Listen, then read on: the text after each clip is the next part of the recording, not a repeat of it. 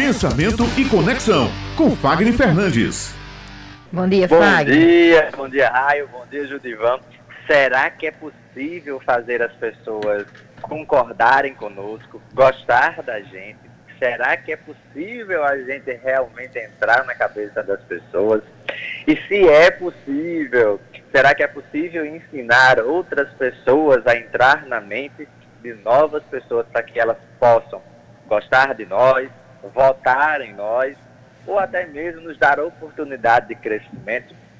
Bom, Tô por incrível que curiosa. pareça, por incrível que pareça, Raio, é possível. Só que não é uma coisa mágica. Nós precisamos entender da comunicação da pessoa que estamos falando, para que a gente possa começar a ter uma abertura na vida das pessoas. E isso é possível através da linguagem não verbal. Então, por exemplo, o primeiro passo que eu quero ensinar para a gente entrar na mente das pessoas é acenar com a cabeça.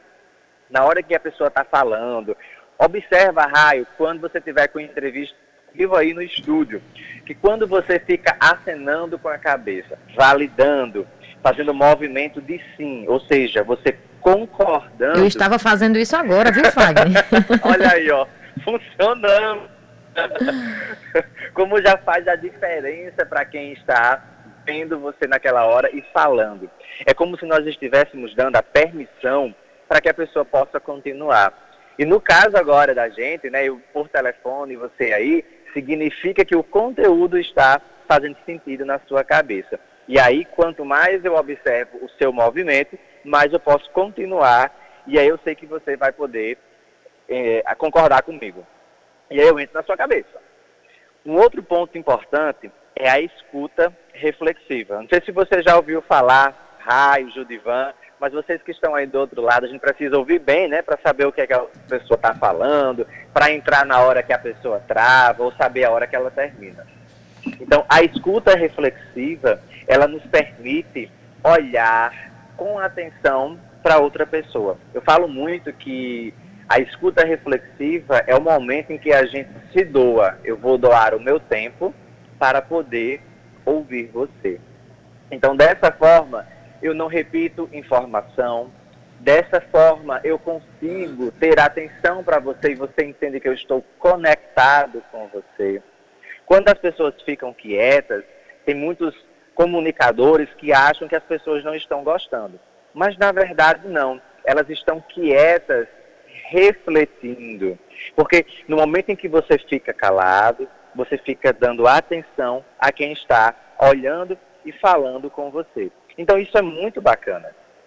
E um outro ponto para que você possa entrar na cabeça das pessoas é quando nós fazemos o espelhamento corporal.